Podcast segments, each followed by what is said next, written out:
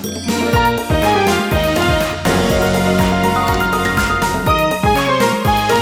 てるから作るまでリサイクルの天才ライフアシストチャンネル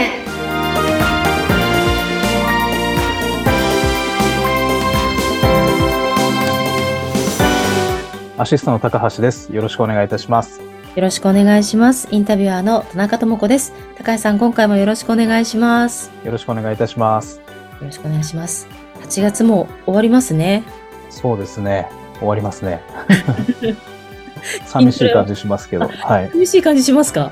そうですね。夏好きなので、はい。なんかな8月入るとだんだん寂しくなってきて、終わりに近づくとさらに寂しくなるっていう、あありますね。はい。あ、季節の中で一番夏が好きですか？夏一番好きかもしれないですね。はい。え、その好きな理由なんですか？なんですかね。あの、特に理由はないんですけど、多分、あの、小学校とか中学校のあの、夏休みの感覚がまだ未だに抜けてないのかもしれないですね。そうですか。あの、ワクワク感が抜けてないのかもしれないですね。はい。確かになんか、大々的な何、何休みってやっぱ夏休みが一番大きいですよね。そうですよね。はい。ん。なんかワクワクしないですか、夏って。いや、私、あの、はいなんか、夏が好きな高橋さんに言うの申し訳ないんですけど、はい。夏一番苦手なんですよ。そうなんですね。暑いから。まあ、暑いっていうのもあるし、はい。出身が、あの、はい青森なんですよ。あ、そうですよね。青森で。で、夏って、そんなに暑くないもんだっていうので、ちょっと育ってきたので、はい。ちょっとこの、まあ、暑さだったりとか、はいあの、体調をこう崩しやすいんですよね、私夏って。あ、そうなんですね。クーラーが効いてる部屋と外に出ると暑いって、この結構はい。温度差があるじゃないですか。はい。その温度差が結構やられまして。あ、本当ですか。まさに今日もあれですね、その暑さはなんでこうなっちゃってるのかっていうのをですね、はい。っていう話にも通じたらいいなっていうふうに思ってますけれども。はい。はい教えてください。よろしくお願いします。はい、お願いします。はい。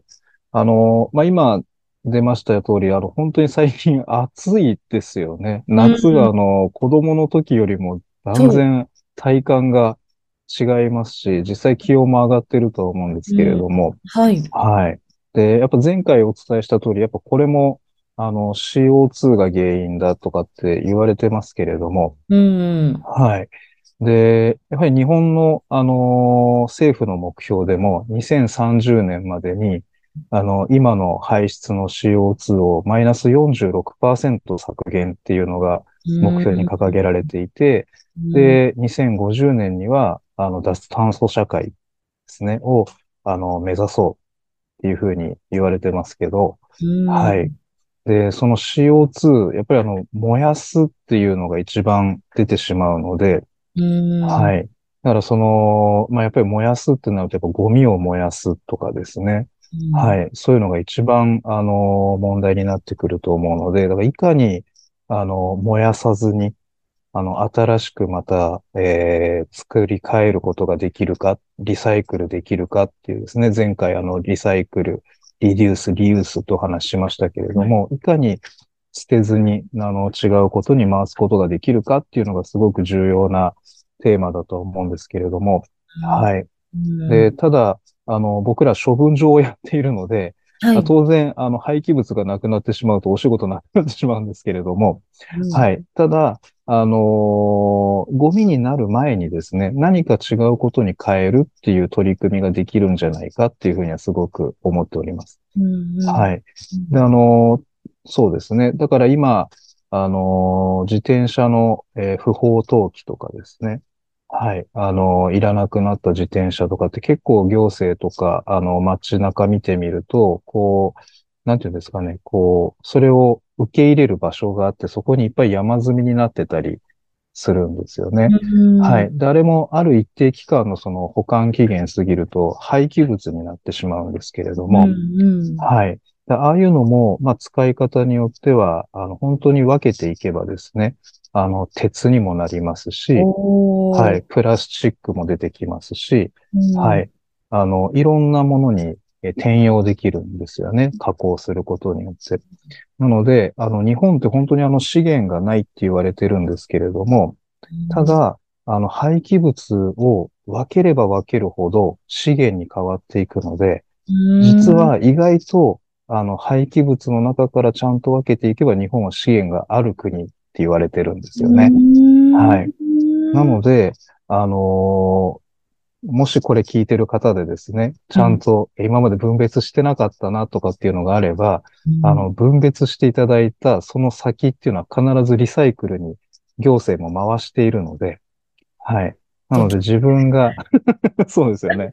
あの、結構、こう、今最近こういろんな、なんていうんですかね、ああいう、えー外でやるような、まあ、フェスだったりとか、はい。ああいうところ参加すると、ちゃんとこう、ゴミの分別とかもこう、意識させるような仕組みができてたりとかして、で、結構皆さん見てるとちゃんと分別して入れてたりとかされてるんですけど、だからああいうのって、ただ、あの、分けたからとかではなくて、その分けたちょっとの行動がちゃんと実際に、その先は、あの、我々のような業者がリサイクルをしているっていうのを分かっていただけると非常に、あの、ありがたいなと思いますね。うんはい。なるほど。なんかプラスチックとか書いてあったり、ペットボトルとか、はい具体的に書い書けば書くほど、はい。捨てやすいですよね、捨てる方としては。そうですね。はい。うんだから、こんなこと言ったら、あの、今の取り組みに、あれ、水を差しちゃうかもしれないんですけれども、実は、あの、コンビニでもらう、とか、はいスーパーでもらう、えービニール袋ありますね。今は手提げバッグ、今、有料化になりましたけど。はい。はい。あれと、エコバッグうん。はい。どっちがリサイクル向いてるかっていうと、エコバッグってリサイクル不向きなんですよ。実は。エコってついてるけど。そうなんです。だから、あれをずーっと使っていくのであれば、はい。まあ、当然、あのー捨てるって行為にはならないんですけれども、はい。ただ、あれを、あのーエコバッグと、えースーパーのビニール袋、これをリサイクルしてくれって言われたときに、リサイクルしやすいのはビニール袋の方なんですね。うーん。はいあ、そうなんですね。はい。なんでかっていうとですね、あのーエコバッグって塩化ビニール素材が結構使われてたりするんですよ。はい。エコバッグ。はい。うんうんうんはいで、えービニール袋っていうのは、はいあの、PP って言われて、こう、はい。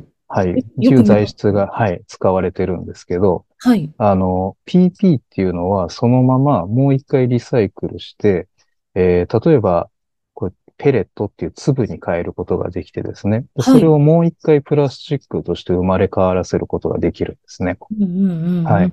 なんですけど、あの、塩化ビニールの素材の、なんていうんですかね、ああいう袋とかバッグっていうのは、はい。あの、リサイクルしにくいんですね。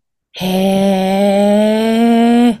なんでかっていうと、熱を加えた時に塩素が発生してしまって、塩化ビニールなので、はい。はい、塩素が発生してしまって、あの、機械を壊してしまう。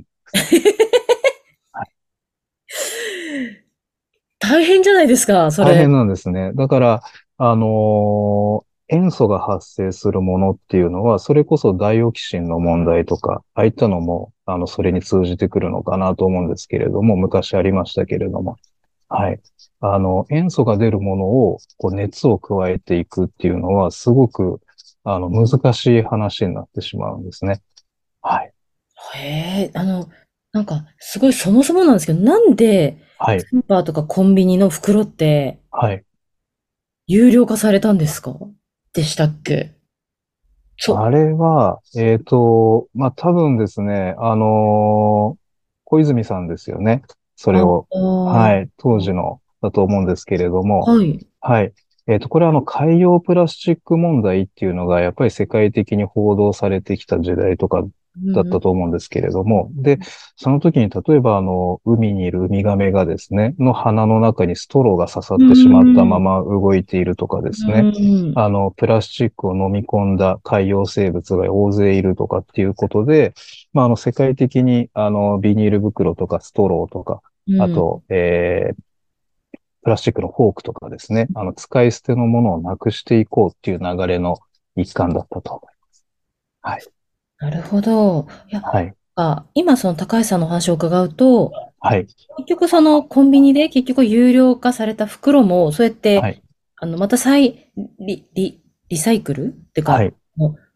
なるんであれば、ちゃんと分ければですね。はい。ちゃんと分ければですね、はい。あ、分別してちゃんと、分別して皆様がちゃんと、あの、不燃物の時にちゃんと分けていただければ、はい。リサイクルできるっていうことですね。なるほどね。いや、なんかそれだったら、普通にそんなに袋を有料化する、ね、エコバッグをそれで皆さんすごい持つじゃないですか。はい。何個も持ってるんですけど、私も。そうですよね。はい。それを捨てる時の方が大変なんだなって今思いました。そうですね。だからやっぱりどうしても、その、海で遊んだ時に、あの、コンビニで買ってきた袋をそのままにしてしまうですとか、そのまま置いてきてしまうだったりとか、うん。どこかの地域の、えー悪い人たちがですね、あの、廃棄物をそのまま海に捨ててしまうとか、まあ、こういういろんなことが重なって、そあの、海洋にゴミが流れてしまうということあると思うんですけれども、はい。うん。だからそれも、あの、企業であったり、えー皆さん一人一人だったりがちゃんとリサイクルの意識を持って分けていっていただくっていうことができれば、あの、循環されていくとは思うんですけれども、なかなかそれが難しいので、まあうんあの、有料化っていう手段を取らざるを得ないっていうことなんだとは思うんですけれども、はい。コンビニのゴミコンビニの袋って、あれっはいて燃えるゴミでいいんでしたっけ？捨てるのって。えっとですね、基本的には、あの、自治体によって細かいルール変わってくると思うんですけれども、あの、油汚れとかがついている場合は、そのまま可燃ゴミとして捨てたりとかっていうことになると思います。はい。あとはちょっとゴミを入れてそれを縛って捨てるとかっていうことにもなると思うんですけれども、はい。はい。だからそれを、あのーまあ、その市町村によってちょっとそのルールが細かく変わってくると思うのであれなんですけれども、一応あの不燃ゴミとしてビニールはビニールで分けて、あの不燃ゴミの回収の日に出していただければ、それはちゃんとリサイクルにされています。はいなるほど。じゃあ、あの、まあ、私もですけども、もう一度その自分が住んでる自治体のはい。捨て方っていうのをもう一回あの、ね冊子とかもらう、もらうじゃないですそうか。ですね。はい。あの、その自治体のホームページにも書いてあると思いますし、はい。